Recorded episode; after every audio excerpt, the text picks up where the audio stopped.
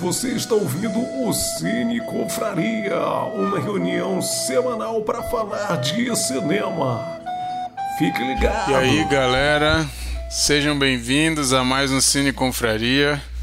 Estamos aqui ao vivo no dia 8 de fevereiro para conversar sobre o filme nacional Deserto Particular, filme de 2021 dirigido pelo brasileiro Ali Muritiba.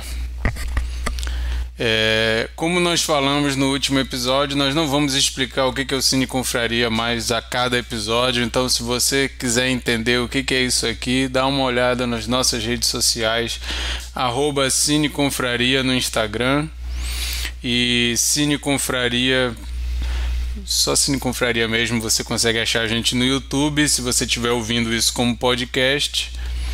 E a única coisa que eu vou explicar para vocês é que toda terça a gente está ao vivo comentando algum filme. E a gente convida você que está ouvindo isso como podcast ou vendo esse vídeo no YouTube sem ser ao vivo, a gente já convida vocês. Toda terça-feira, coloca aí no seu reloginho às 22 horas, horário de Brasília, a gente sempre está entrando para conversar sobre algum filme que um de nós escolheu na, no nosso canal do YouTube. Hoje, o, a pessoa que escolheu o filme foi a Sheila. E a gente tem um convidado que, como é um convidado, eu vou chamar para se apresentar, dar um oi aqui para gente, que é o André Maués. André, seja bem-vindo. Fala para o pessoal aí quem tu é, o que que tu faz, como é que tu veio parar aqui. e aí, pessoal, tudo bem? Boa noite. É, bom, eu vim parar aqui por convite da Sheila, então a, a culpada é ela. Mas acho que a culpada é ela e eu também sou culpado porque ela viu o filme e que a gente vai discutir hoje por indicação minha. Então, tomara que todo mundo goste aqui. É, enfim, sou um apaixonado por cinema, então já são acho que uns 20 anos aí de cinefilia, praticamente. Sempre digo que foi ali o Senhor dos Anéis que começou e depois foi se espalhando para todos, todos os tipos de filme, né? Então já, já são uns 20 anos aí. Gosto bastante. Já, já fiz contribuições é, na época no Cine 7 com algumas críticas também, que é um site né, de, de, críticas de cinema aqui do Amazonas.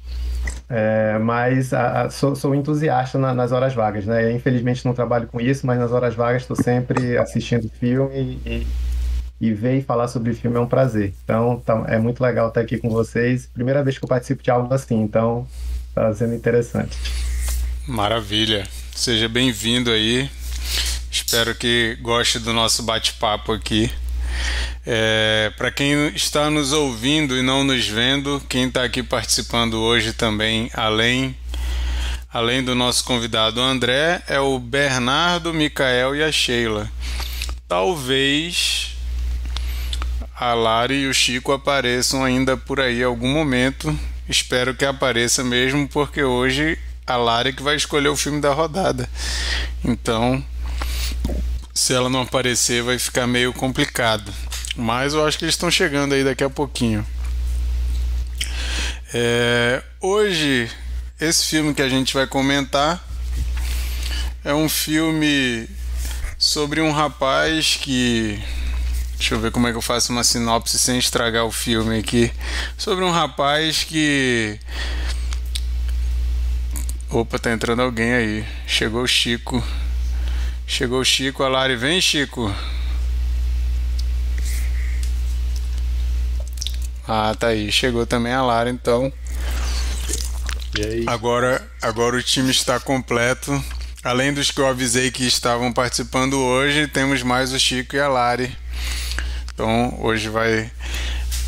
A, Lari, no final do episódio de hoje, vai dizer qual é o filme da próxima rodada. Então, se você quer saber que filme a gente vai comentar na semana que vem, fica aí.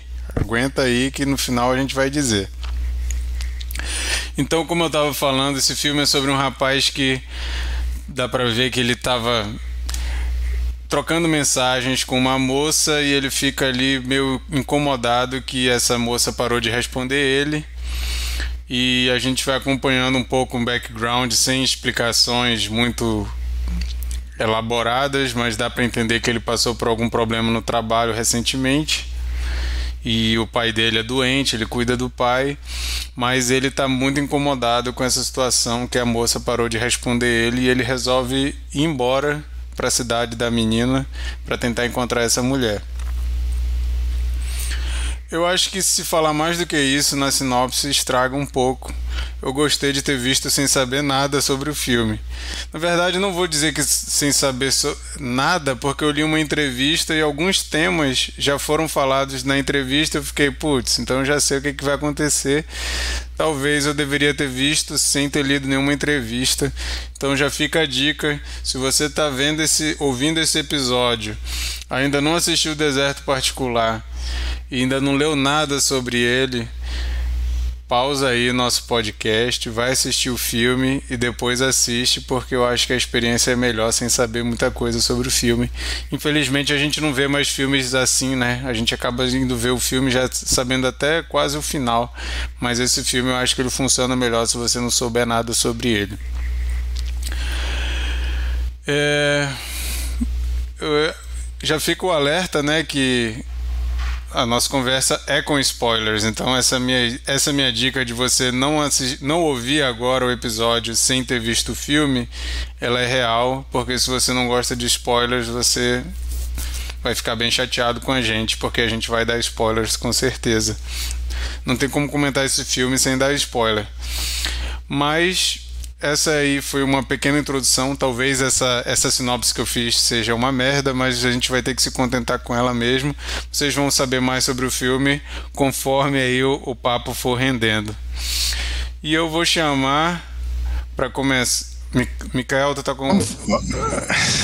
Fazer logo o disclaimer do, do spoiler alert, porque vai ser é, quase impossível conversar sobre esse filme sem falar do, do, dos aspectos mais é, desse aspecto que você está falando aí, né? De querer ver o filme sem, sem informações adicionais.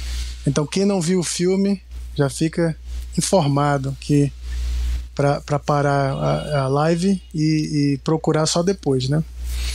É, isso aí. Depois que assistir. É, hashtag esteja avisado, né? E eu vou chamar para começar a comentar o filme a Lari, que eu sei que acabou de ver o filme. Não quer começar? Chico, então, que acabou de ver o filme. Tá, tá impactada. O Chico é, beleza, a, acabou de ver o filme, né? Acabou e entrou, né? Então tá com as emoções aí bem frescas na cabeça. Fala um pouco aí, Chico, sobre tu, o que tu achou do filme. Ah, eu gostei do filme, é uma história de amor bonita, né? Eu achei que ele tem muitos simbolismos assim durante o filme, né? O, o, primeiro que eu reparei foi quando ele ele a, a, arruma a mala dele assim. Ele arruma a mala assim, meio que jogando a roupa, mesmo meio, assim, a impressão que me passa é tô fugindo.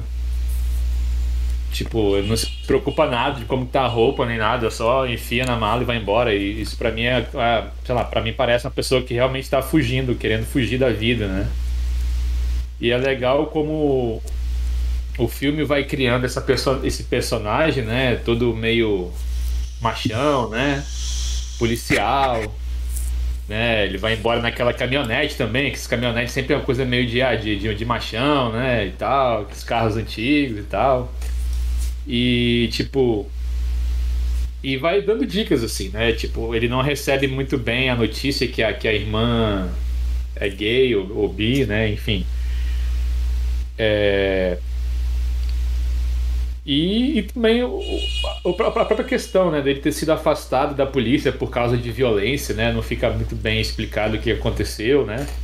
Enfim, tudo isso é para criar esse personagem assim bem, bem rústico, né? E, e vai meio que dá, dando para fazer um paralelo entre ele e o e a Sara, né?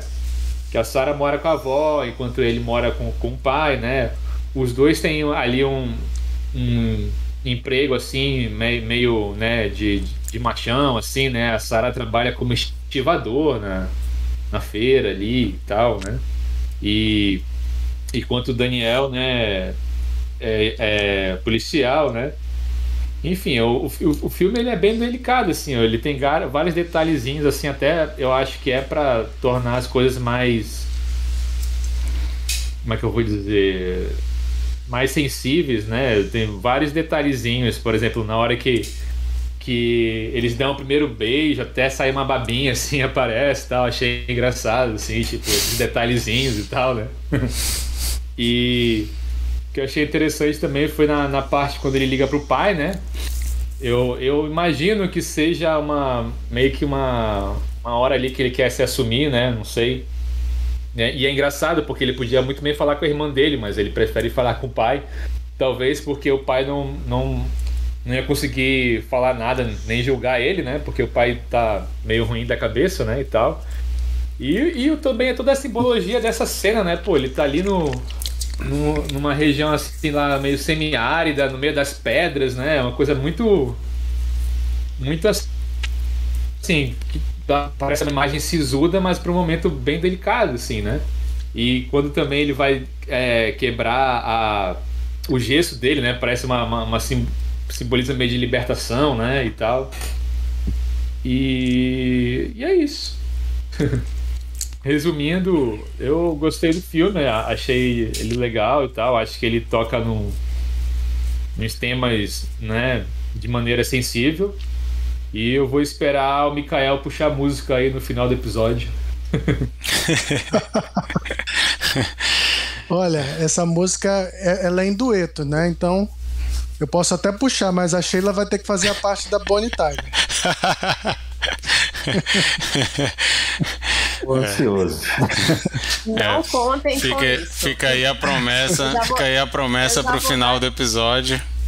Eu vou dar o spoiler de que não vai rolar. Quem quiser ver a Sheila cantando Total Eclipse of the Heart, já vai escrevendo aí. Vamos fazer pressão pra gente ver isso acontecer. É... Se todo mundo cantar junto, eu canto. Sozinho eu não vou passar essa vergonha nem a pau. é... Já que o, o, Chico falou aí do Mikael, o Mikael fala um pouco aí. Bem, é... boa noite, né? Primeiramente, a, vocês e, e aos nossos ouvintes, né? Não só boa noite, aqueles que estão escutando qualquer hora do dia da noite. E também ao André, né? Muito prazer, André. Seja bem-vindo ao nosso meio. É... Esse, é, esse diretor. cara, ali... ele é filho de um dos meus chefes favoritos. Poxa, cara, o seu pai é muito foda. ah, filho do Malésia? Olha, coincidência. Olha, meu pai é mais famoso, então eu não sabia disso. Manaus é um ovo. O patrocínio de Manaus é um ovo. Bem, é, eu, eu, não, eu nunca tinha visto nenhum filme do Ali Muritiba e é algo que com certeza eu vou querer mudar depois, depois de, de, assistir esse filme o meu contato com Ali Muritiba era o caso Evandro, né? A série que a gente já falou, série documental que a gente já falou bastante no ano passado. E todo mundo aqui é fã. E que ele é, ajudou a traduzir né, de podcast para linguagem televisiva. E quanto cineasta de ficção, é a primeira vez que eu o vejo, que eu, que eu, que eu vejo alguma coisa dele. E uma coisa que me encantou muito foi a segurança dele, né? A, a, o controle da narrativa que ele, que ele, ele tem. Eu achei assim. É, tanto de roteiro, né? Que é assim, estruturalmente, quanto de montagem. É, ele tem o, o controle assim de um diretor experiente, né? E ele. Eu até estava antes de entrar, eu comecei a, a ler mais sobre ele, né? É, conhecer a história dele, que ele, ele trabalhava como carcereiro. Né? Ele tem até uma série de TV chamada Carcereiros que ele, que ele criou. E muito interessante que essa, esse diretor que eu não conhecia para o cinema nacional e como o Chico falou, é, como ele tem sensibilidade para tocar em assuntos é, bem complicados no, dentro de um país polarizado, né? E numa entrevista que eu estava vendo, ele, ele fala justamente isso, que, que a trajetória dele é essa. Ele, ele, ele, ele nasceu no interior da, da Bahia e ele vem de, de um background conservador e ele vai se abrindo, né? Para é, essas questões de minorias, ele vai é, se desconstruindo e tal, e ele coloca muito disso no personagem, né? no Daniel. Eu acho que é, na, na superfície a gente vai dizer que é a história da busca de um amor, né? Mas eu acho que, além disso, é, é a busca por si mesmo, né? Dentro daquele. É, da, daquela coisa geográfica que na verdade está refletindo o interior, né? Eu até vi uma pessoa comparando com o Central do Brasil é, nesse aspecto aí, né? No, no, eu vi no, alguém aí no Twitter, não lembro quem, falando dessa, fazendo essa comparação, que é que é, é essa trajetória é, é geográfica é, de você sair, né? E atravessar o Brasil e encontrar realidades diferentes e, e encontrar a si mesmo nesse processo, né? É, e tudo vai, vai sendo é, questionado, né? A, a, base que ele tem, né? Vai sendo questionado e, e desconstru, desconstruída e ele vai revendo cada, cada coisa da vida dele, né? E eu acho que é muito sobre é, enxergar né, é, o outro, né? A questão da empatia, mas também a si mesmo, né?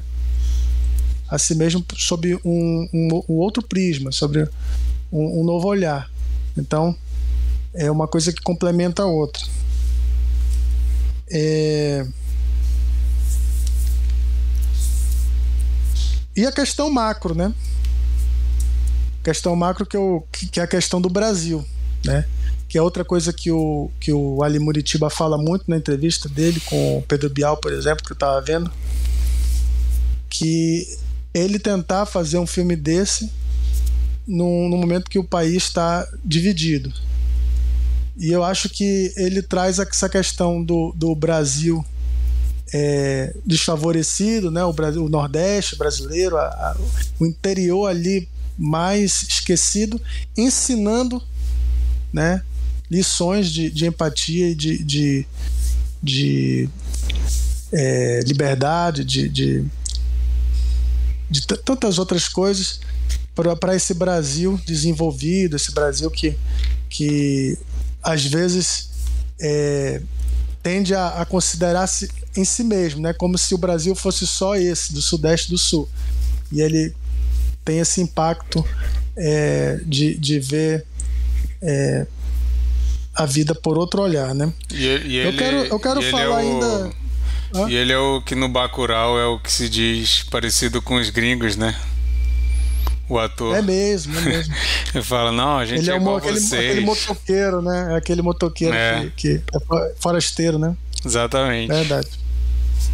E o, e o rapaz também do Bacurau, né? Que é o pacote, né? O, dessa vez fazendo a, o, o amigo da, do, do Robson barra Sara. Então tem dois atores do Bacurau. Eu quero discutir depois da reviravolta, né? É, acho que não é o momento da gente ainda entrar aí, mas, mas, mas só para pra já que citaram a música Total Eclipse of the Heart, né, que, que toca no momento chave do filme, eu estava refletindo sobre a escolha dessa música e, e, a princípio você vê como uma música de amor, né, é, que ela fala, né, I need you more than ever, né? I need you tonight. É, preciso de você, eu preciso de você mais do que tudo, mais do que nunca. Mas no final tem um momento melancólico da música que ela faz um jogo de palavras, né? São duas expressões idiomáticas usando a palavra fall, né?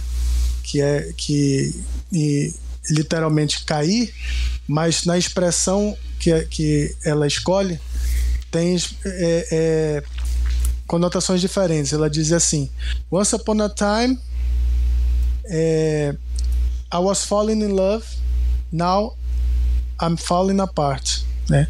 Nothing I can do, a total eclipse of the heart. Então ele faz o falling in love, né? Que seria se apaixonar, e depois falling apart, que significa desmoronar, né? Então aí ela fala do, do total eclipse of the heart, que que que é? Quer dizer então que a escuridão apagou tudo, né? Todo aquele amor que ela estava falando da música toda, é, o eclipse é justamente isso, né? Um, um, um corpo que se, se interfere na, na, na luz que, que, que, está sendo transmitida, né? Que está sendo irradiada. Então, o Total Eclipse of the Heart, na verdade, é uma coisa bem melancólica no final das contas, né? Que é, que é o momento de desilusão. E eu acho que, que faz todo sentido para o filme porque além de ser um momento é, de explosão do amor, mas é um momento também que ele vai é, acabar, assim, mal começou já vai acabar por, por conta de todos os problemas que a gente deve discutir mais à frente. Legal. Sheila, tu quer falar, é? Não devia, mas vou. É que eu vou fazer uma parte astrológica pro Mikael, né? A louca da astrologia chegou.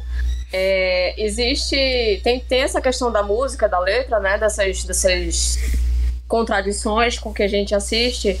Mas, assim, o eclipse é um fenômeno, assim, o efeito dele nas pessoas, na vida prática das pessoas, quando acontece um eclipse, assim, o, o que vai acontecer com os signos naquela, naquela passagem, é, ele não é, não é exatamente negativo nem, nem de um impacto que vai lhe trazer problemas, mas ele vai escurecer o que precisa ser escurecido e iluminar o que precisa ser iluminado.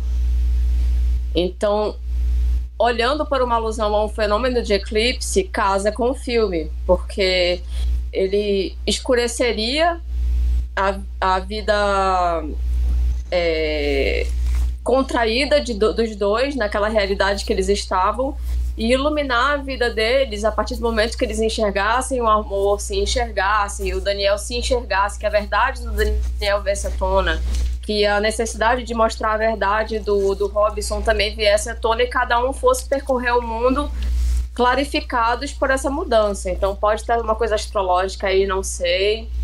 Beijos estelares. Vou ficar caladinha agora. É, a Sheila, para quem não entendeu, Normalmente quem escolhe o filme é o último a falar e ela já se precipitou aí, já falou um pouco. Então, Mas tinha, vamos, tinha pertinência temática. Vamos, vamos debitar cinco minutos do, do tempo dela depois. é, André, fala um pouco aí também. É, Bom, eu gostei bastante do filme, assim, realmente é, me surpreendi. Na verdade, é, é, é, um daqueles momentos em que você. Eu realmente entrei no filme sem saber nada sobre ele. Então, isso realmente é muito legal. Você ir ver um filme sem expectativa alguma. E é uma coisa cada vez mais rara de acontecer, mas. É, então, quando acontece, a gente fica bem surpreendido. É, fui porque, enfim, toda a questão que foi o, nosso o escolhido para tentar uma indicação ao Oscar, que não conseguiu, mas não estava sabendo mais nada sobre a sinopse, sobre o que, que, se tratava. Então, foi realmente assim, é um filme que começa aos poucos, ele começa devagar, né? Mas aí quando você aos poucos você vai realmente cada vez mais entrando na história, você vai realmente entrando no cotidiano ali, né, do, do Daniel, do personagem, E, e, e, o filme, quando você vê, ele já te envolveu completamente, né? Principalmente quando ele faz aquela a, a, mudança de cenário, quando realmente sai do sul, sai de Curitiba e finalmente chega lá no Nordeste. Então, quando que no momento você pensa que é um absurdo, entendeu? Eu lembro que quando eu estava assistindo, eu até pensei, eu digo, não, não é possível que ele tenha cruzado o país inteiro. Eu até pensei que era mais próximo onde ele estava. E depois a gente descobre que não, realmente ele saiu do Paraná até o interior da Bahia. Então, e aí, à medida que a história avança, você entende que, que faz sentido aquilo ali. É, é, um filme extremamente sensível, realmente. Acho que a palavra que o Chico falou define. É, é um filme que ele é, é muito sensível na, nos temas que ele está abordando. E como o Mikael falou, eu lembro de depois de ter visto o filme, ter lido umas entrevistas que o diretor fala muito disso, que o que ele queria fazer era realmente fazer um filme que meio que fizesse, que fizesse com que os dois Brasis conversassem, né? E que duas pontas opostas do, do país hoje em dia conseguissem ter esse diálogo. E, e o filme, ele, pelo menos para mim, ele consegue fazer isso, né? O, o, Daniel, que é o personagem principal ali, pelo menos o, de início, é, é, um policial, então você vê o quanto realmente ele é conservador, o quanto ele é mais a, a figura típica do machão, do que realmente é preconceituoso, é, com, quando descobre que a, que a, irmã dele é bi, por exemplo. Mas ao mesmo tempo que você vê esse lado dele, você vê todo o cuidado que ele tem com o pai, sabe? Toda a responsabilidade, o carinho que ele tem aquilo ali. Você vê como que apesar de toda a fachada de machão dele, ele está extremamente fragilizado por causa da situação que ele passou no trabalho e como ele se deixa vulnerável diante da possibilidade de um amor, né? É, da Sara. Tanto que é por isso que ele cruza o país quando ele realmente não tem mais resposta dela, porque ele diz: Meu Deus do céu, era a única coisa que estava dando sentido para a vida dele naquele momento, então ele vai correr atrás daquilo dali. É, então é, é, é, muito interessante ver como o filme pega uma figura que a gente, em tese, não era para sentir simpatia nenhuma, e a gente vai vendo que, para além dos pontos negativos que ele tem, ele é um ser humano que tem coisas boas. É, e aí você fica totalmente envolvido com isso. É, a, a, eu acho que tem até a, a cena que, que o Chico mencionou dele ligando para o pai no telefone, que já é mais pro final do filme, e eu não sei se daqui pro final do ano talvez eu, vou ficar tão impactado quanto eu fiquei com essa cena, assim, porque é uma cena que você não é, ela é aberta à interpretação, né? Você não sabe exatamente o que, que ele queria falar, mas a emoção, a, assim, o, tudo que o ator consegue mostrar naquele momento é uma coisa tão forte que você realmente fica sem chão. É, é, e vem muito da construção do personagem, porque ele é um personagem muito introspectivo, que não fala nada, né? Que realmente guarda tudo para si. Então, quando ele finalmente coloca para fora, você também perde o chão, porque você sabe o quanto que para para aquele cara é difícil ele estar tá se abrindo daquela forma, né? E, e eu acho até que ele liga para o pai, na verdade, me lembrou muito o, o, é, uma cena do, do Meu Pai, que foi o filme com Anthony Hopkins do ano passado, né? No sentido de que, como é um, um personagem que era duro, né? Que era realmente você não esperava que tivesse aquela, aquele nível de emoção, mas quando se coloca numa situação frágil, meio que você retorna para um estágio quase de infância, sabe? Quase de chorar. De real... E aí quem que você procura enquanto criança? Os seus pais. É, é a sua referência que você tem. Então, é por isso que ele liga para o pai e ele tenta falar com ele, porque eu acho que naquele momento o homem se transforma numa criança de novo, sem saber o que fazer, sem saber quem ele é. E por isso que ele liga para o pai e, e, acaba nem conseguindo também falar. Enfim, gostei bastante. É, realmente acho que a gente pode falar sobre, sobre várias coisas do filme. É, acho que a última coisa que eu queria dizer era que até mesmo a, a reviravolta né, da, da, da Sarah é, é, legal realmente você não saber sobre isso, eu não sabia, mas é legal também ver que o filme ele não trata isso como uma grande surpresa. Eu acho que quando ele meio que tá chegando ali para metade, você meio que já sabe o que, que vai acontecer. E quando finalmente o, é, é, revelado, o filme não trata aquilo como uma coisa de ó, ele meio que já diz, olha, eu sei que você já sabe. E aí ele muda o foco para você conhecer mais sobre a Sarah. Então isso eu achei muito legal também, como o filme ele não quer simplesmente causar um efeito de choque assim você, não, ele colocou como uma revelação natural que o próprio espectador já conseguiu identificar antes. Enfim, gostei muito, muito, muito mesmo. Ah, legal. Eu, eu, eu acho que eu, uma ressalva que eu tenho. É, eu gostei de tudo isso que vocês falaram do filme, mas eu, eu fiquei um pouquinho achando que dava para ter aproveitado melhor essa tensão Não sei se vocês, talvez vocês não vão concordar comigo, mas por a gente ter vi, ver o perfil dele, a gente vai ficando com medo até pela Sara do que, que vai acontecer e a gente vai ficando tenso e, e parece que quando é revelado não aproveita muito isso. É uma coisa que se resolve muito rápido. Como assim? Não, eu achei que ele sai do carro, ela vai atrás dele e tipo, eu acho que não sei. O filme todo eu fiquei achando que era um filme de terror, que ele ia matar, que ele ia bater na Sarah. Não, eu achava até, até aquele momento ali. Depois dali eu achei que a gente Pô, perde o, o, Robson, no caso, no banho, eu, meu Deus, ele vai chegar a qualquer momento, ele vai invadir a casa dele. Eu tava nesse, nesse nível, assim, porque não, esse cara tem um temperamento explosivo, ele vai. É, eu, eu, não, eu não consegui ficar nesse, nesse clima. Eu achei que ele tava carregando uma tensão, aí chega num momento que a tensão some e fica um pouco assim. Fica. Não sei, eu acho que talvez essa quebra é, eu também não sei se eu estou vendo muitos filmes ultimamente que estão contando a história como capítulos. Eu acho a quebra para como você está na perspectiva dele, vai para a perspectiva da Sara de uma forma assim também que fica, ah, agora a gente não está mais vendo o filme pela perspectiva de um, está vendo pela perspectiva do outro. Assim, eu entendo, mas eu também achei que foi meio brusco assim essa mudança sem muito muita preparação. Talvez seja simplesmente uma questão de gosto na, da forma da narrativa ser construída. Mas eu senti um pouco isso quando eu estava vendo o filme. Essas duas coisas são as únicas coisas que eu, eu fiquei com alguma ressalva.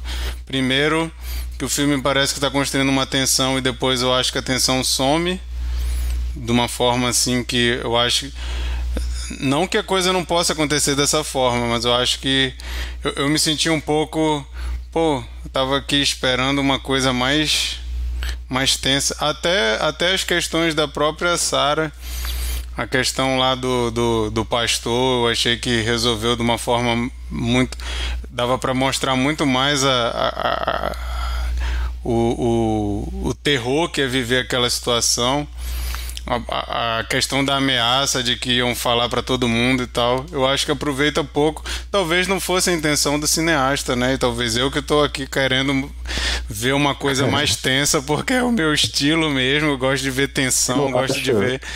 Mas. Seu, ô, Marquito, é, só, só falar aqui o, da, da entrevista que eu vi com ele, que ele diz que ele, ele escreveu esse filme junto com o Henrique, né?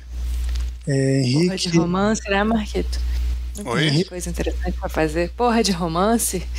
Não, eu gosto de romance, mas o, mas o romance dava para ter uma. O, o, esse filme, esse romance, ele tava pedindo uma atenção maior, pelo menos para mim. Eu vou já perder cinco minutos a mais da minha fala, que eu tô me segurando. o, o que ele fala na, entrev na entrevista é que, que uh, o, o correterista dele, Henrique dos Santos, foi o quem teve a ideia original do filme, né? E o Henrique, ele tinha essa essa questão do Marquito de trazer um, uma coisa mais é, tensa.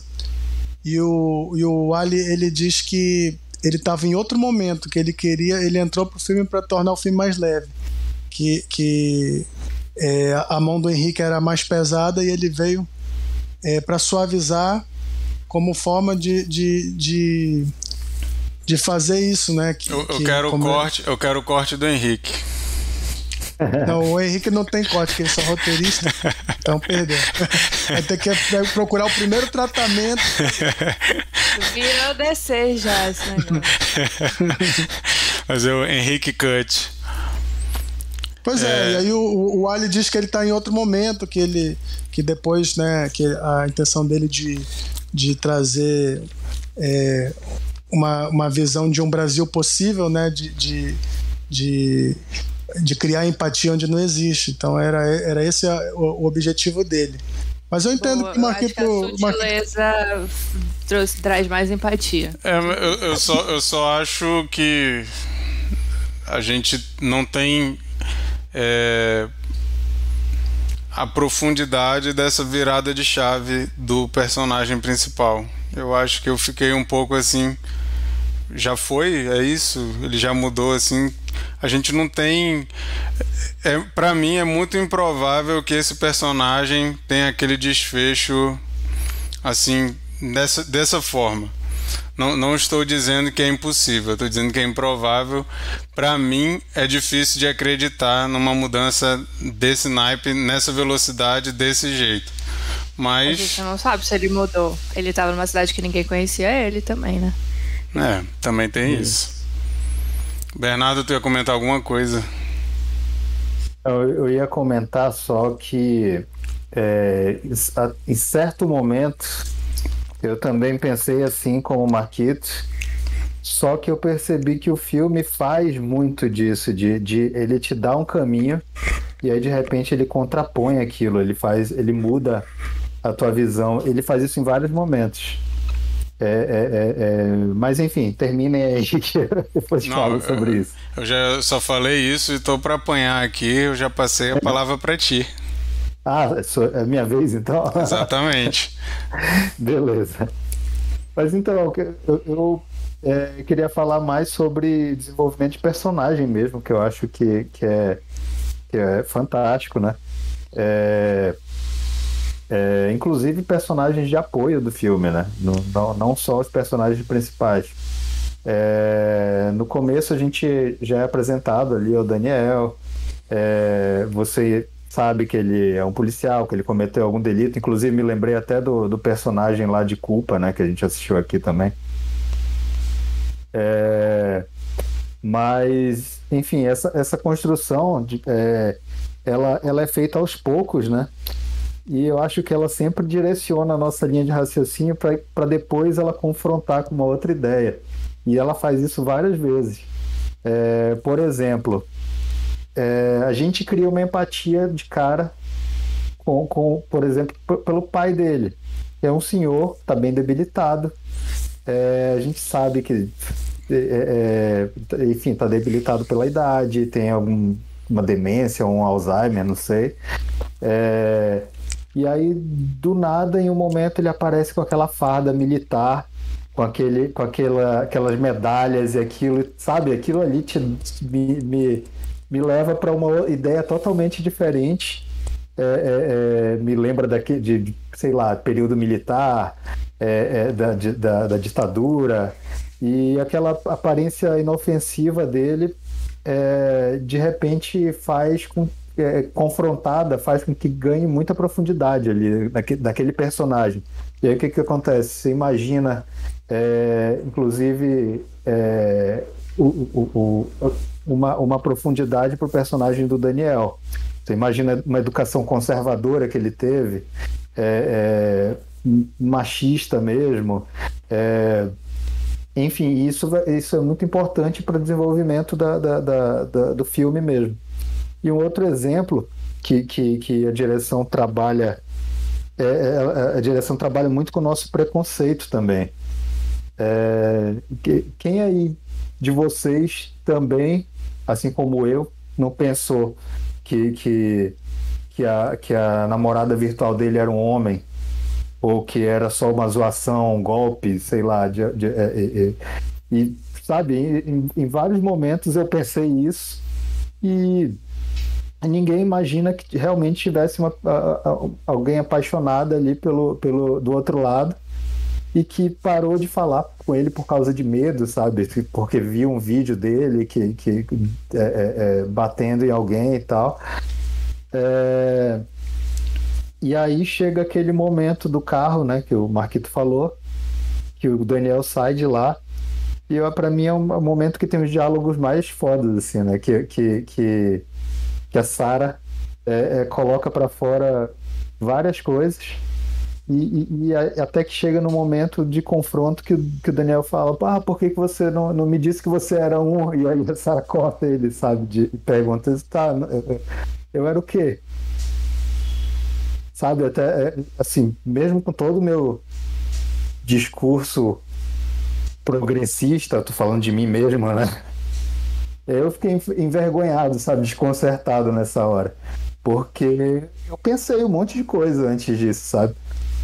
É, mas enfim, é, é, e o filme faz isso várias vezes, e eu acho que, que isso casa muito com isso, com, com essa expectativa que o, que o Marquito teve, por exemplo, e, e, que não foi concretizado. O filme ele te dá realmente um caminho e de repente ele muda a, a, a tua visão, a tua perspectiva. É, mas enfim, achei um filme extremamente sensível, como já disseram aí, cativante mesmo e muito humano, né? É, enfim, curti muito. Obrigado, Sheila. Massa. Lari. Beleza, agora que eu já digeri o filme, eu consigo falar um pouco. Mas vamos lá. É, eu já comecei puta da vida com o Daniel, porque ele não queria deixar o pai na clínica, mas era totalmente plausível deixar o pai sob os cuidados da irmã, né? E ir embora por aí. Então, isso daí. Essa partezinha aí já, já, já foi me deixando puta. Mas. Eu acho que o, toda a história ela só, só acaba enveredando pelo, por onde ela envereda por conta de um aspecto bem importante, assim, que eu, é, a, a, personalidade do Daniel, ela é totalmente fincada, moldada a partir do, da profissão dele, né? Então, ele tá ali no momento sem a, a poder exercer a profissão dele, então ele tá no momento de uma crise de identidade, né? Então ele, ele não sabe direito quem ele é, e aí eu acho que, que o, é só por conta disso ele acaba se permitindo, porque ele também está se descobrindo. Porque é, ele é tão, tão imerso nessa atmosfera machista né, dele, do, tanto da parte profissional quanto da parte da criação. E eu achei importante é, que tudo ali não, não, não, tem ponto sem nó, né? Então a, a história ela funciona, ela é coerente, né? Eu, eu gostei bastante do roteiro. E toda a questão também, o, o mais legal de tudo, né, a parte de, de Sobradinho, é, né, todos falaram muito de sensibilidade, né, o filme é sensível, o filme é empático, né, a gente, ele faz a gente ter empatia, principalmente pela Sara, óbvio, é, e cidade julgando, pastor julgando, né, dos parentes julgando, todo mundo julga muito, a gente vê a marginalização né, da, dos LGBTQIA, falei certo? É, e, poxa, o, aquele amigo lá que, é, que eu nem tinha identificado que ele era do Bacurau, o Fernando, né? Maravilhoso, perfeito. Eu amava a cena dos dois, mega amigos, confidentes e tudo. Muito lindo. E a gente se apega demais. A Sarah, Bar Sarah Robson não sei, ele não disse se ele se identifica como uma travesti ou como uma mulher trans, né? Então a gente fica nessa dúvida. É, mas talvez nem, nem ele saiba, né? Numa, é, nessa atmosfera tão limitada que ele vive. É, e, enfim, né? Assim como o próprio fala, até a própria cidade de Sobradinho ela tá é, submersa, né? Então a, cidade verdadeira é a que está submersa e é a Sara, né? É, são todos os os sentimentos que ele tem ali, tudo que ele a lagoa que está prestes a explodir e rolar pelo mundo. E enfim, o, a parte do, do encontro dos dois no bar, o, as músicas, o Odair Josézão no começo, aí depois vem Total Eclipse of the Heart, e os olhares, os atores mandaram bem demais, cara. A cena final da pegação, caraca, que cena de pegação maravilhosa. Eu só não digo que essa é a minha cena favorita, porque essa é meio freak da minha parte, mas porra, uma cena de pegação muito bem feita. É muito, muito enfim, não sei qual o trabalho que um diretor tem para deixar os, aquela coisa carnal lá, mas enfim, tá de parabéns. E que sensacional que foi esse filme, candidato do Brasil para ser indicado ao Oscar, né? Logo o nosso Brasil de Bolsonaro. Muito maravilhoso, gostei pra caramba. E é isso. Maravilha, chegou a vez da Sheila que tá se coçando aí para falar, já até atropelou a gente aqui. Sheila, bota pra fora. Pode me xingar, Sheila. Não, não vou, eu não vou perder meu tempo. Foi isso.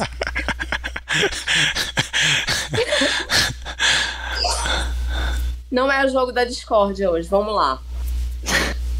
Primeiro, André, muito obrigada. O André tá aqui porque eu vi esse filme graças a ele e aí eu não tinha como não trazê-lo. É é um daqueles filmes que, que eu saí querendo contar para todo mundo e querendo que todo mundo visse. Eu não tinha como não trazer para vocês essa história, porque como ele é de um circuitão muito alternativo, poucas pessoas vão ver, né? A gente tinha uma chance de pulverizar ele bastante, mas infelizmente uh, ele não, não concorreu. E eu acho que ele representaria muito bem a gente. Eu acho que ele é, ele seria. Não sei se, se, exatamente a trajetória dele remete tanto à Central do Brasil, acho que um pouco, concordo nesse, nesse aspecto, mas eu acho que ele representaria muito tão bem quanto. E é daqueles que eu fiquei muito impactada, né? Eu nunca mais vou ouvir essa música do mesmo jeito. É, até então era só uma música que eu achava bem cafona e não tinha uma. Mas hoje, hoje eu já ouço, eu já, já embarco, eu já acho linda e tudo mais. Acho que o Chico arrematou muito bem na sensibilidade e no e na simbologia, um filme extremamente simbólico. acho que ele começa simbólico desde o título, Deserto Particular, porque é uma história de amor, mas é uma história que fala da nossa solidão né? Nós somos desertos particulares, né? individualidades é, áridas, desérticas, né? Nós somos muito solitários. Uh, e o Daniel para o Robson e o Robson para o Daniel são essa bandeira de de saída dessa solidão, né? E de saída para essa vida árida. Ambos têm uma vida árida em realidades diferentes, mas uh, e aí eu concordo que a coisa, eu acho muito interessante ele mostrar primeiro o Daniel, construir o Daniel, depois ele praticamente deixa o Daniel na sombra e ele traz ali o universo do Robson. Eu gosto dessa construção, porque ele traz os dois como dois indivíduos e eles vão se tornar dois indivíduos separados no final. Eles vão continuar sendo desertos particulares vão continuar sendo seres solitários, só que transformados, revisitados e liberados, né? Enfim, a água deles pôde desaguar, né? A água que estava pronta para sair correndo saiu. Então eles vão passar por esse deserto de uma outra forma. É... Eu, eu tive muita, curiosamente, eu tive muita empatia pelo Daniel, acho que por motivos óbvios, né? Eu sou cuidadora de idoso. Essa é a minha vida, né? Essa é a minha realidade, cuidar de uma pessoa idosa que vai se tornar cada vez mais idosa e talvez fique cada vez mais uh, pesado o fardo, entendeu? E eu tive muita empatia pelo Daniel logo de cara. Eu entendi quando ele ele tá, me parece que a rotina dele com o pai é maior, que ele tá, que ele fica realmente mais tempo com o pai. Em algum momento ele quer viver a vida dele, e eu entendi muito isso. E ele, ah, cara, olha, eu não sei, eu vou embora fica com ele e eu vou eu vou eu vou cuidar da minha vida. Eu, eu, nesse momento foi o momento que eu mais tive empatia pelo Daniel, porque quem quem é cuidador tem represada essa não gato tem muito represada essa vontade de viver a própria vida, né? De, de, de viver o seu, as suas coisas. Então eu, eu empatizei com ele demais nesse momento. É, e assim, são muitos símbolos. Por exemplo, a, o, a vida do Robson também é difícil. Também, ele também carrega fardos, literalmente. Ele trabalha na feira, ele carrega frutas, ele carrega pesos. Então, se você ficar observando o filme rever o filme, você vai encontrar muitas pistas, muitos elementos, muita simbologia no filme inteiro. Diferentemente do Marquito, eu acho que eu acho que tem um, um, um grande tempo daquele cara estar implodindo com aquela descoberta. Ele fica siderado, ele não reage explosivamente, mas ele fica siderado. Ele sai de lá, ele vai comer uma mulher para se reafirmar, né? Aquela mulher que ele não se interessou antes, mas ele vai transar com ela e quando ele acorda, ele acorda vazio. A cabeça dele continua cheia daquela grande confusão.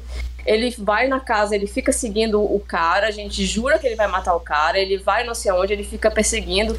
Então eu acho que ele tem toda um, uma questão.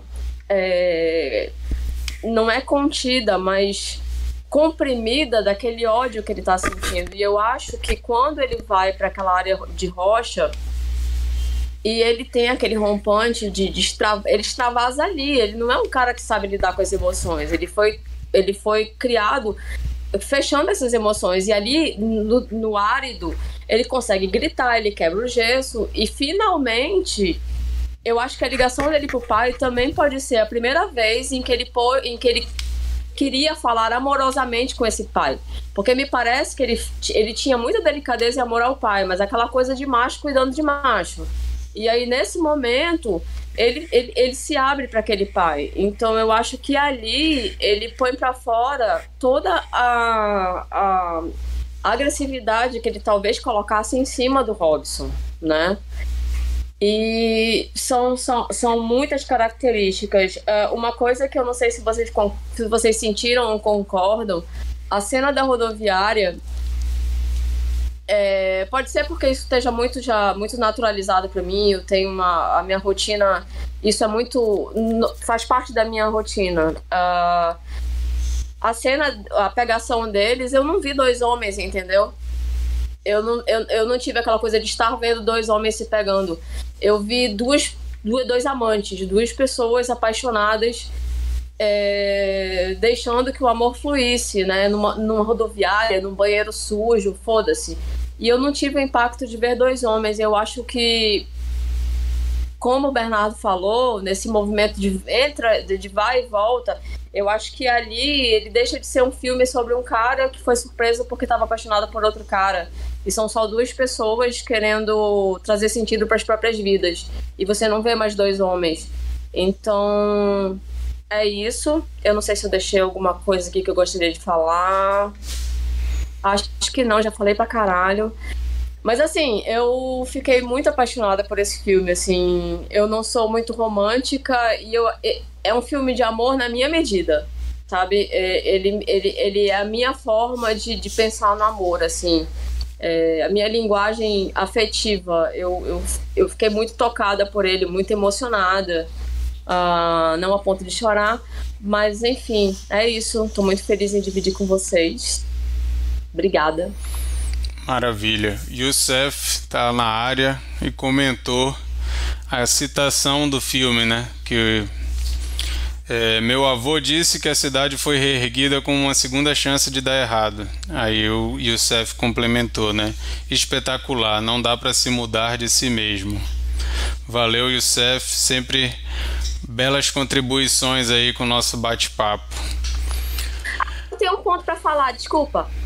É, uma das coisas que me deixou mais enlouquecida é de como o Robson é complexo. Porque o Robson, ele não é um gay. O Robson, ele é tantas coisas. Ele é um estivador e quando ele tá ali na estiva com os caras, ele é um, ele é um cara, um machão que porra carrega o negócio conversa com os caras, ele não tem. Ele, ele não tem. Ele não tem estereótipos em vários lugares. Quando ele tá na igreja, você vê, ele tá ali naquela igreja 100%, ele tá com toda a fé, ele tá crendo, ele canta com alma. Então ali ele é um cristão. Quando ele tá na boate, ele é a mulher que ele quer ser. E quando ele tá com o Daniel, ele tá com o homem que ele ama. Então o Robson, ele é essa coisa indefinida, né? e, mas muito autêntica em tudo, com muitas camadas. Eu acho um personagem riquíssimo, maravilhoso. Personagens e, complexos. E muito Demais. bem e muito bem atuado, né? Todos eles são muito bons. A, as atuações são muito boas, impressionante. Gente, vamos fazer uma rodada de cena preferida e de nota. É... Chico, tu que começou falando, cena preferida e a tua nota pro filme. Tá, cena preferida. Putz, deixa eu pensar aqui. Depois tu volta na cena, então, fala a nota. Cara, não, acho que a cena preferida pode ser a. Eu tava em dúvida entre a, a primeira vez que eles se veem na boate ou, ou a, a cena da, da, da, das pedras ligando pro pai. Acho que vou ficar com a cena das pedras ligando pro pai. E a nota? A nota? Nota. 8. Beleza. A minha cena eu vou falar a da balsa, que eu acho muito legal como tem toda aquela conversa e depois quando ele senta na balsa, o Robson tá sentado atrás, né? Achei aquela cena muito legal, muito bem feita. E a gente ainda não sabe que ele é o Robson, né? Mas a gente já fica desconfiando que tem alguma coisa ali para darem aquela ênfase para que o cara tá sentado ali, né? Então, essa cena eu achei muito louca porque é, é muito. É, como é que eu posso. Qual é a palavra que eu tô tentando Ainda dizer? Ainda mais que não tem ninguém voltando, né, pra Sobradinho. Todo E- mundo é. vai em direção a Petrolina e fica em Petrolina. É, e- é uma situação muito atípica, né? O, o cara tá tipo entrevistando o Daniel pra ver se ele poderia apresentar, só que ele tava entrevistando porque o Robson tava ouvindo tudo, né? Então, é muito muito legal, achei muito bem bolada essa cena, é a minha preferida. E a minha nota é 7. Mikael. Tá pra cima, tu Ah, a minha a minha cena preferida. Bom, eu também fiquei igual o Chico entre as duas cenas e já que ele escolheu a, a cena da, da represa, né, que é o, eu acho que talvez a, a metáfora mais poderosa do filme, eu vou escolher então a cena da boate, que Tá todo tocando- mundo vai lembrar. Tá tocando Far É. From Alaska. É isso que eu ia dizer. que, que a cena musical que vai ficar na memória vai ser Total Eclipse of the Heart, mas a outra cena de música é uma banda que eu curto muito, Far From Alaska, e, e a cena é muito boa, assim, a, a, a câmera vai é, é, é, passando pelos ambientes, né, e aí você, vai, você fica procurando junto com ele, e quando eles se veem, é, ela, ele- ela foge, né, e ele fica perplexo. É assim, muito boa também a cena. A minha nota. Eu imaginei que fosse o, o Far From Alaska, eu reconheci a voz da menina. É. A minha nota também vai ser 7. Eu não, não, tenho, não tive o mesmo problema do Marquito. Porém, na, em- na- em relação à reviravolta do filme, que é, eu até é, concordo com o André que, que não é um, uma reviravolta é, no, no sentido Surpreendente. é, plot twist, né? Como, por exemplo, Traídos pelo Desejo, né? O, o- do Neil Jordan, com a temática muito parecida e ele investe muito mais na reviravolta. Mas em termos de, de, de história, não deixa de ser uma reviravolta. Porém, é, é para mim fica um pouco difícil de, de, de aceitar é, a surpresa do Daniel, entendeu?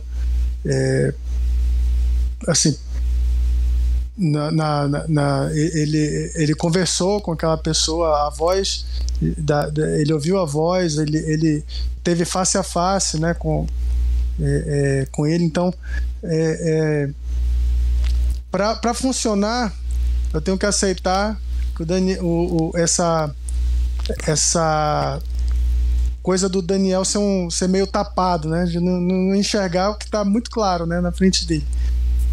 E, mas, como disse, é um filme é, muito bom narrativamente, que desperta é, interesse na, no restante da filmografia do, do, do Ali Muritiba, que tem metáforas poderosas, que tem atuações é, muito boas e merece ser representante do Brasil, embora não tenha conseguido ser indicado ao Oscar. E embora também eu não tenha visto a maioria dos filmes que estão concorrendo, né? Então estou falando aqui no, no, no calor de ter acabado de ver o filme. Uma coisa que é curiosa é que o filme, né, que Para quem não sabe, as indicações ao Oscar saíram hoje. E o filme que é o mais falado de todos de filme internacional, né, que é o Drive My Car, que é um filme japonês excelente.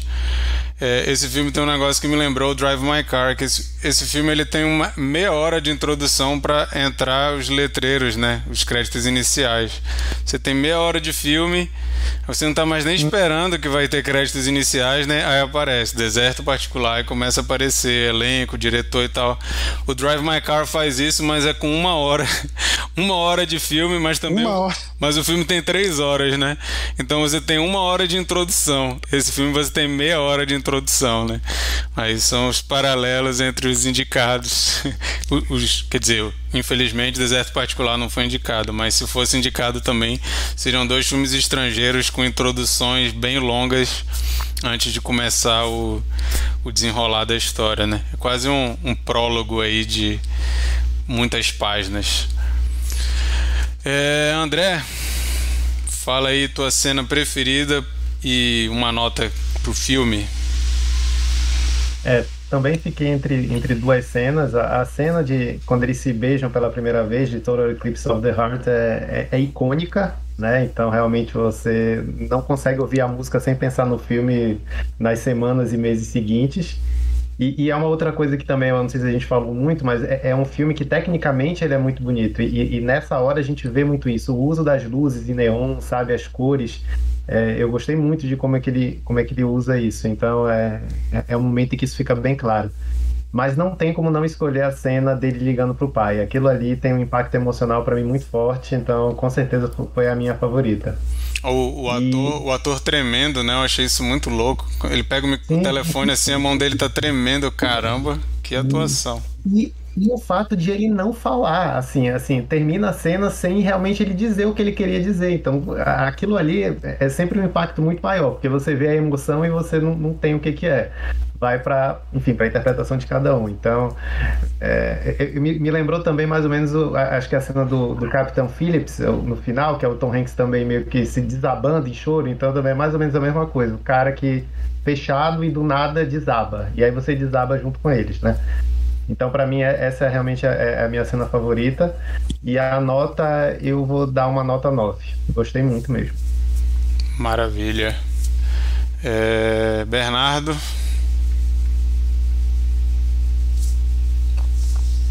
Oi?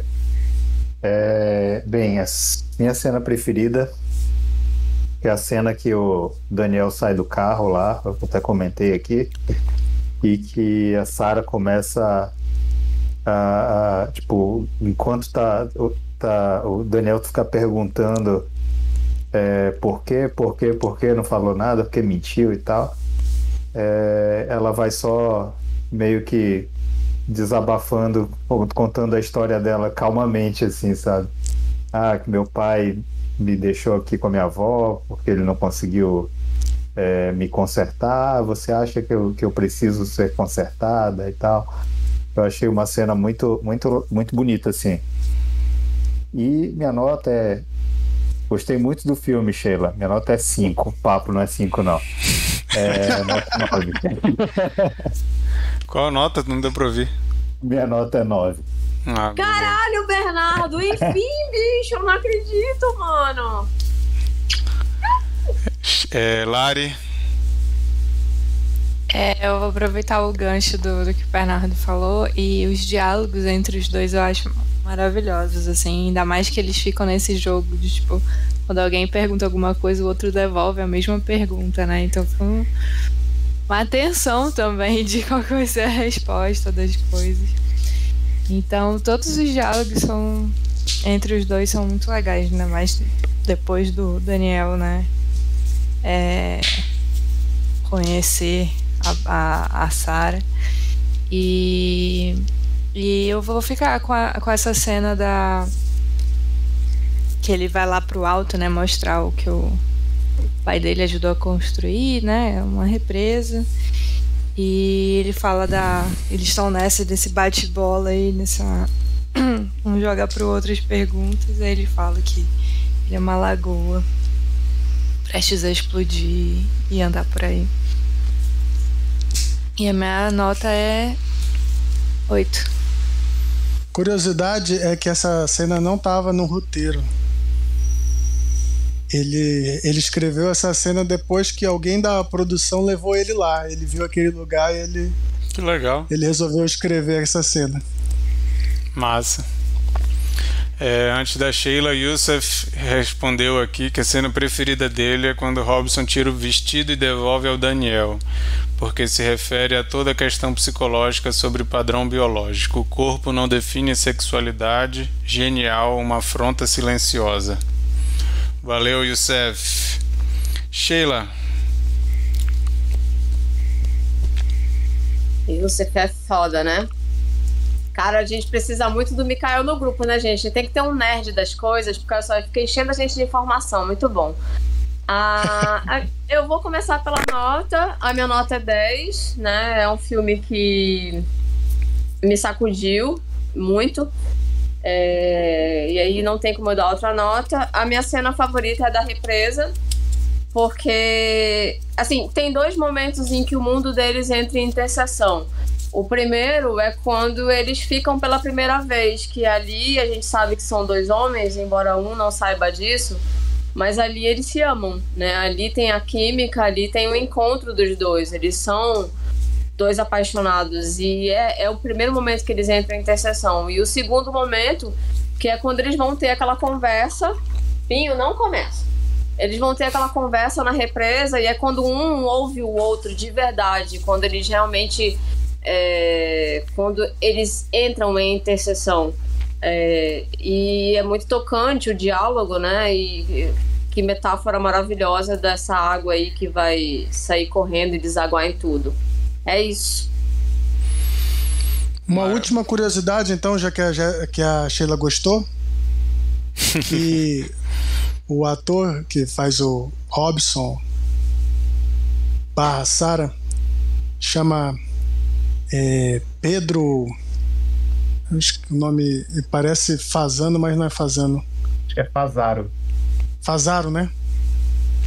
Ele é um, ele é trans. Né? Ele foi, foi escolhido é, porque o, o diretor queria um, um ator que fosse tivesse essa não fosse binário, né? Como chama. E ele colocou muito do, da vida dele porque ele cresceu com, com a avó, igualzinho o, o personagem. E ele teve essa mesma coisa que o pai mandou para a avó.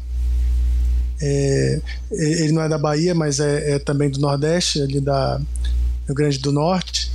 Então, é, essa parte da infância, adolescência dele são, são muito parecidas o, entre ator e, e, personagem. Talvez ele tenha trazido muita emoção, né, né por conta disso. Legal. Bom, boa, boa curiosidade também. O Youssef deu a nota dele, que foi nota 10, que ele só tinha dito a cena, não tinha falado a nota ainda. Valeu, Youssef. Agora vamos para uma rodada de dica da semana. Para você que está ouvindo a primeira vez, a gente toda semana a gente tenta trazer aqui alguma coisa para indicar para vocês de coisas que a gente consumiu recentemente ou não, mas que a gente acha digno uma indicação aqui. Vou chamar a Lari para começar. Não tem indicação? Estou aqui tentando lembrar alguma coisa que você não, não tá viajando. Vou ficar sem indicação essa semana. Beleza, Mikael. É, alguém já indicou aqui o último duelo? Não, não acho que eu só falei que era um dos meus filmes preferidos do ano, mas não indiquei. Então vou indicar, então vou indicar o último duelo, filme do Ridley Scott, que o Ridley Scott ele tem uma carreira oscilante, né, é, de altos e baixos, mas é, esse filme é muito legal. Ele ele utiliza um pouco daquela é, mudanças de perspectiva do Rashonon, do, do Akira Kurosawa, né? E ele conta a história do, do último duelo, né? quando, quando na França é, questões jurídicas eram é, resolvidas através de duelo, onde a pessoa ia provar é, através da, da própria é, integridade física, né? Quem morresse, né? Significava que não tinha razão, né? Não, não existia é, acariação naquela época, era, era duelo mesmo. Quem, quem ganhasse a, o duelo é porque tinha razão. O, o, morto não tinha como argumentar depois. Então, era essa a forma que, que é, no momento de transição, onde não se fazia mais duelo, existe uma questão, né? O, o, a, os atores, né?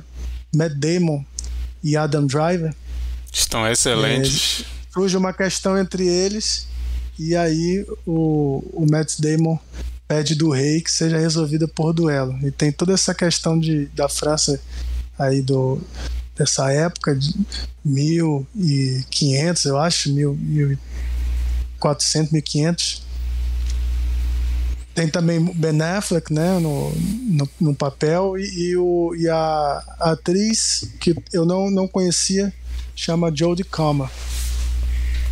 E o filme está tá disponível no Star Plus.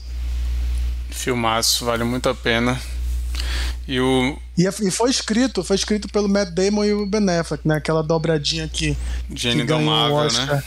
E Gênio Indomável, eles quase nunca escrevem juntos. E Mas tem uma mulher também.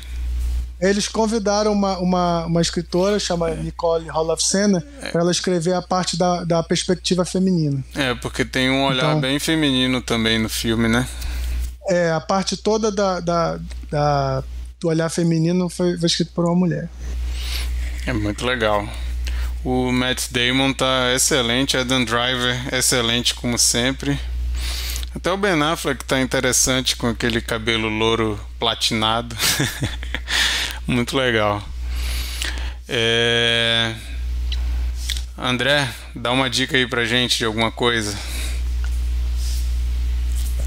Minha dica vai ser de uma, de uma série, na verdade, uma minissérie que tem no HBO Max, que é Years and Years. É uma minissérie de 2019 mas uhum. só estreou na, na HBO Max mês passado, né? Então, sugiro muito assistir, porque é, é uma parceria da, da, HBO com a BBC. Então, é uma série, é uma minissérie britânica, são só seis, sete capítulos. Então, eu, eu particularmente gosto muito de minisséries assim, porque você já consegue assistir tudo numa tacada só, não tem enrolação e não tem de ficar esperando por uma segunda temporada. Então, e é uma série que fala, na verdade, sobre. Ela acompanha uma família britânica num futuro distópico. Então é um futuro onde o Donald Trump foi reeleito, né? E aí, na verdade, é, é um futuro onde com essa reeleição dele, essa onda conservadora que a gente ainda vê no mundo, ela se arrasta ainda por anos e anos, né? O, o Trump é reeleito, depois o vice dele é reeleito, e aí a gente vai meio que acompanhando é, esses desdobramentos através do olhar dessa família lá na, na, Inglaterra, onde lá na Inglaterra também vai surgindo uma figura conservadora que, quando a gente mal percebe, já, já tomou o país e já é a, a primeira-ministra, né? É a, é a Emma Thompson que faz essa, essa figura conservadora, então ela está sensacional, sensacional. Então, se, se, a Mary Streep fez a versão do Trump é, naquele Não Olhe para Cima, ela fez a versão dela é, essa série e ela tá sensacional, porque ela consegue ser maquiavélica, mas um maquiavelismo discreto, né? Que acaba sendo aqueles mais perigosos e aí sim com isso ela consegue chegar lá em cima. Então vale muito a pena, é, é uma série que apesar de ser, ter esse cunho político, ela também é muito sensível e, e, e engraçada, porque a dinâmica da, da família é engraçada. É, e ela tem também um quê de Black Mirror, porque como ela se passa no futuro, também mostra meio que como é que essas tecnologias vão entrando na vida das pessoas e como é que a política usa essas, essas tecnologias tanto a favor como depois em determinado momento para combater também. Então, Years and Years na, na HBO Max é, é, a minha dica. Oh, parece ser muito bom. Valeu. Eu vou dar minha dica logo. Eu não gosto de dar dicas de coisas que ainda não terminaram, mas eu tô vendo pouca coisa, eu tô vendo muita coisa pelo meio do caminho, então vou dar uma dica de algo que tá no meio do caminho.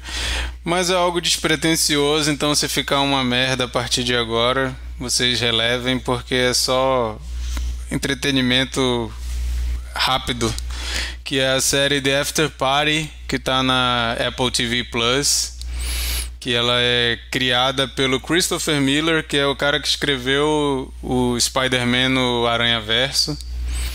E também é o diretor daquele filme 21 Jump Street com Jonah Hill e o Channing Tatum.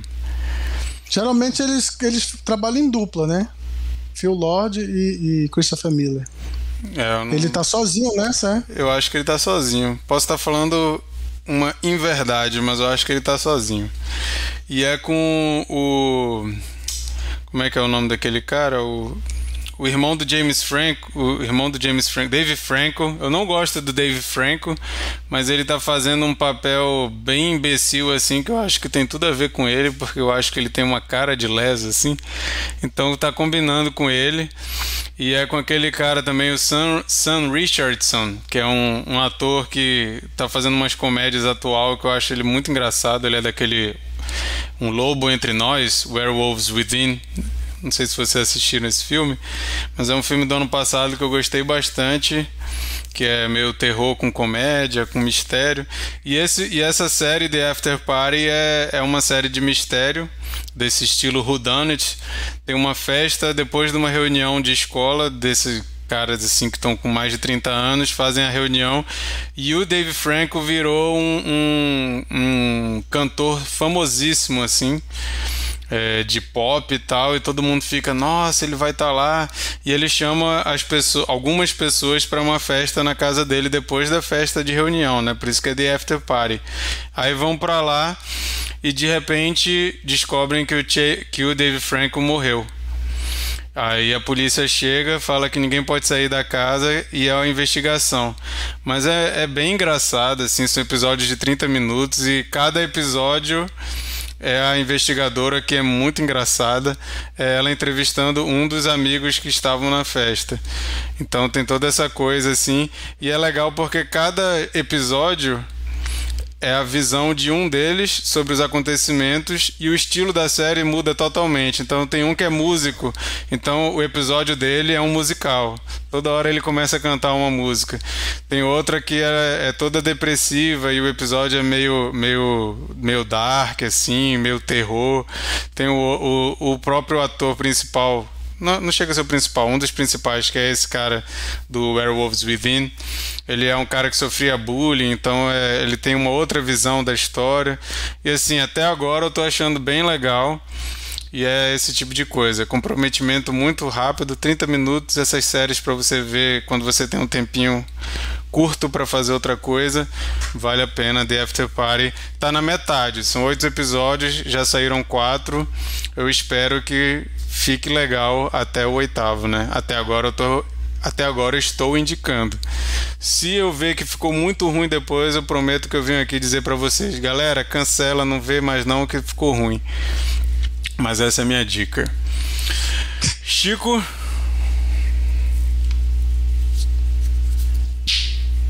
É, a minha dica vai ser musical.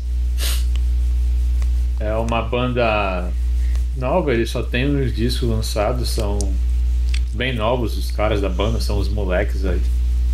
Um álbum que foi lançado, se eu não me engano, ano passado. É uma banda, uma dupla, um baterista e uma guitarrista, né? E o guitarrista também cantou. Uma banda chamada Cleopatrick. Muito boa, acho que foi um dos melhores discos que eu escutei no ano passado, assim. Pra quem gosta de rock, vale a pena. Até a Lari curtiu. Legal. Essa é a minha dica. É, e o nome do álbum é Boomer. Até a Lari, como assim? A gente tem o mesmo gosto e ele Ai, manda essa. e o nome do álbum é Boomer, que eu achei bem engraçado. Beleza. Sheila? Eu ia dar uma outra dica, mas eu fui cooptada o universo do Paciente 63 Tô monotemática esses dois dias, descobri ontem e aí hoje eu já tô terminando a segunda temporada que estreou hoje. Recomendo para todo mundo. É, é, o meu, é a minha primeira audiosérie, nunca tinha participado dessa experiência, né?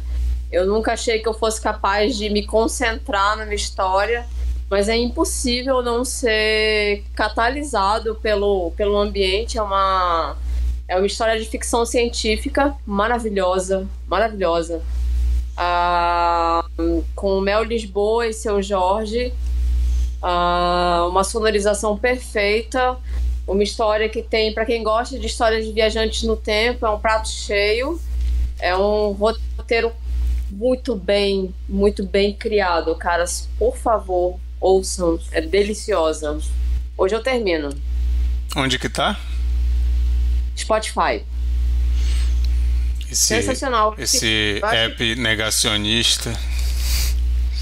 Oi? Vocês têm que sabot... vocês têm que boicotar o Spotify junto com o Neil Young, viu?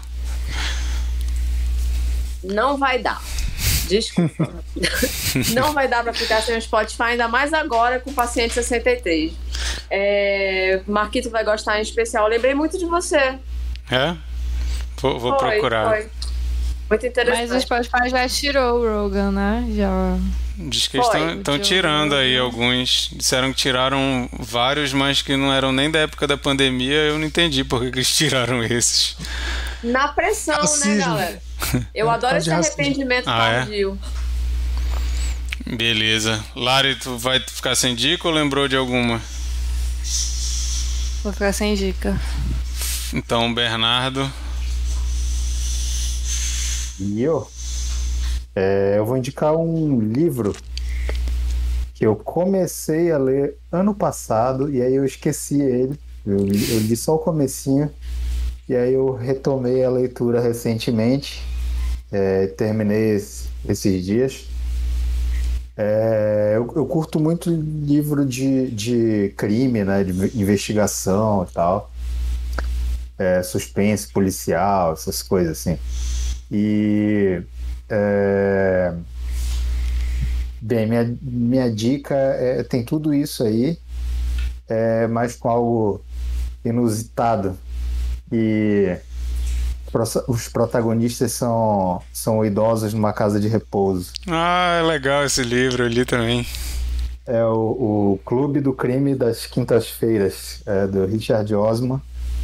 É, e e, é, dentro de uma casa de repouso tem uma, um grupo de, de idosos que se reúne toda semana para investigar, para estudar e tentar solucionar crimes antigos, né? Que, já, que foram meio que esquecidos assim. Até que rola um assassinato ass- e aí eles decidem investigar esse assassinato.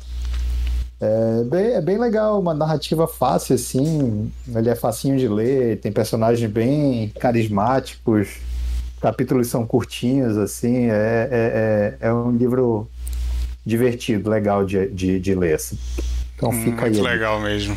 Também gostei bastante. Bom, gente, essas foram as nossas dicas. Depois vocês comentam, a gente posta toda semana essas dicas lá no nosso Instagram, arroba Cineconfraria, então depois vocês vão lá e agradecem a gente ou xingam a gente por causa das dicas que a gente deu, se você ficar decepcionado. Vai lá e diz pra gente o que que vocês acham das dicas que a gente deu. E agora a gente vai saber qual é o filme da rodada. Hoje quem vai dizer pra gente o filme que nós vamos comentar na semana que vem é a Lari. Lari, qual vai ser o filme? É, bem, vamos lá. Hoje saíram as indicações da lógica, né? Então eu gostaria de convidar os nossos ouvintes, nossos telespectadores para se juntarem a gente, para a gente começar essa maratona de assistir todos os filmes. E é por isso que o filme da semana vai ser o campeão na quantidade de categorias indicadas. Vai ser Ataque dos Cães. É da Netflix, né? Então não tem por que não assistir, não tem por que não vir comentar com a gente na semana que vem. Estão todos convidados. Maravilha. Se- ó, vocês já ficam ligados. Se vocês assistirem esse filme, vocês já vão ver um filme que foi indicado para 12 categorias, né? Então você já risca vários aí, já que você já viu pelo menos um dos filmes que estão indicados. Ataque dos Cães já foi dica aqui, não? Já. Marquito? Já foi dica. Então é hoje você que está ouvindo isso depois, nós estamos gravando esse episódio no dia 8 Então, dia 15 será o nosso próximo episódio. Você está convidado para dia 15, terça-feira que vem. Está às 22 horas, horário de Brasília, no nosso canal do YouTube, Cine Confraria, para comentar com a gente ao vivo, dar aí suas contribuições para o nosso bate-papo e enriquecer nossa nossa discussão, beleza? Fica E o aí vice, o vice de vice indicações é o Duna, tem um programa também que a gente gravou ano passado. Bem lembrado, bem lembrado. Se você quer ouvir sobre o vice-campeão de indicações, procura aí nosso episódio sobre Duna, foi bem legal.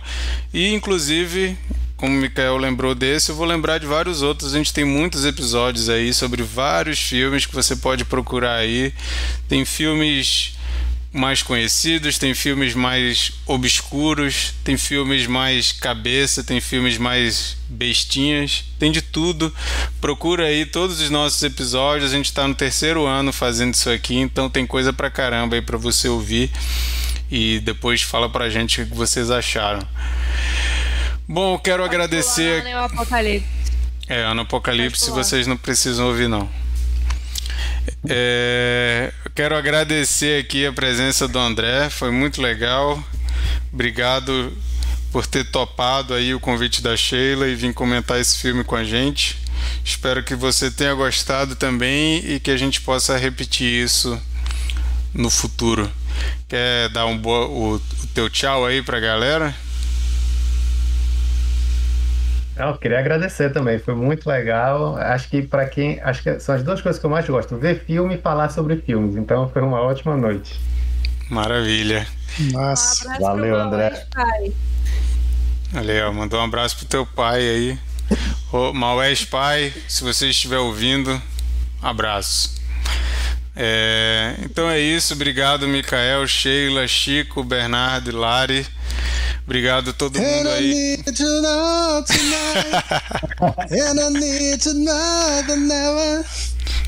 Vamos, Sheila. Peraí, tem que fazer a parte, a parte do início pra Sheila poder entrar. Vai, Sheila.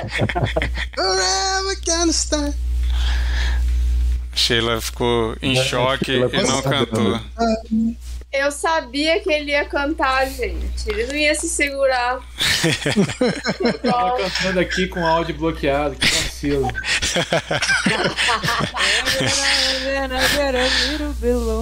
Bom, gente, então obrigado a todo mundo.